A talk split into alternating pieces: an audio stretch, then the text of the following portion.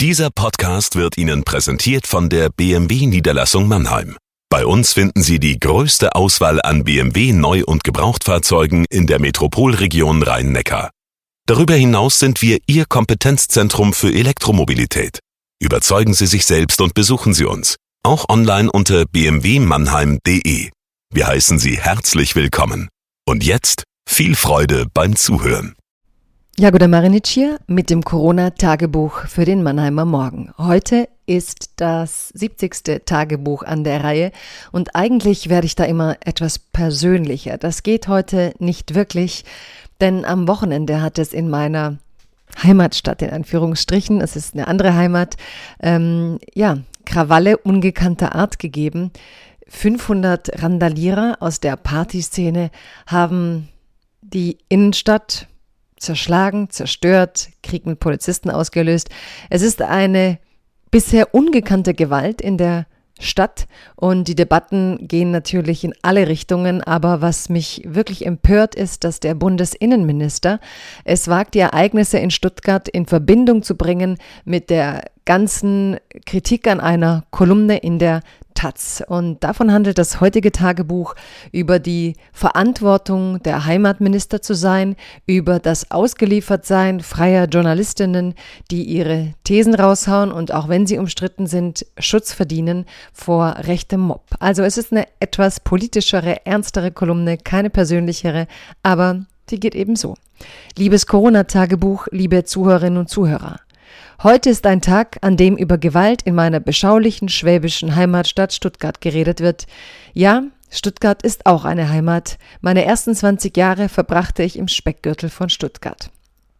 Statt die Geschehnisse in Stuttgart zunächst vernünftig zu analysieren, wie es Oberbürgermeister Fritz Kuhn tun will, prescht Bundesinnenminister Seehofer vor und meint, er müsse in einem Interview die Stuttgarter Ereignisse mit den Worten einer Taz-Kolumnistin in Verbindung bringen. Solche, Zitat, Enthemmung der Worte führe zu, Zitat, Gewaltexzessen, genauso wie wir es jetzt in Stuttgart gesehen haben. Zitat Ende.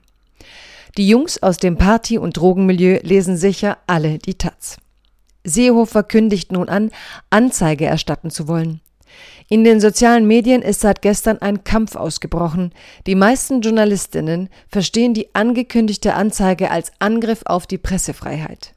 Gleich, wie sie zur Kolumne stehen. Ein Regierungsmitglied will eine Kolumnistin anzeigen. Das erinnert zu viele an das, was Erdogan seit Jahren mit seinen Intellektuellen veranstaltet.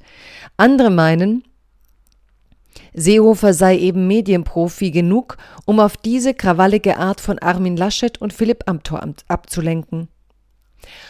Um den besagten Text in der Taz ist ein Streit entfacht, weil einige ihn so lesen, dass die Polizei mit Müll gleichgesetzt werde. Andere, wie der Fast-Journalist Patrick Barners, heben den Satirecharakter des Textes hervor. Das Ziel sei, die Verdinglichung von Menschen einmal entlang der Polizei durchzudeklinieren.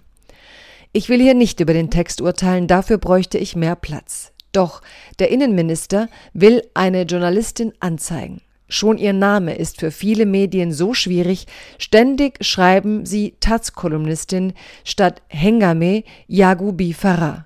Seehofer weiß genau, er lenkt so die Aufmerksamkeit des rechten Mobs auf Yagubi Farah. Er kennt die Todeslisten der Rechten. Seehofer, der, Zitat, bis zur letzten Patrone gegen Zuwanderung kämpfen wollte, sieht nun durch diese Kolumne den Frieden gefährdet. Wem wenn einer den inneren Frieden gefährdet, dann ein Bundeshorst, der das Heimatministerium dafür missbraucht, jetzt zu spalten statt zu schlichten. Warum nur erinnert das so stark an Donald Trump? Bleiben Sie bitte gesund.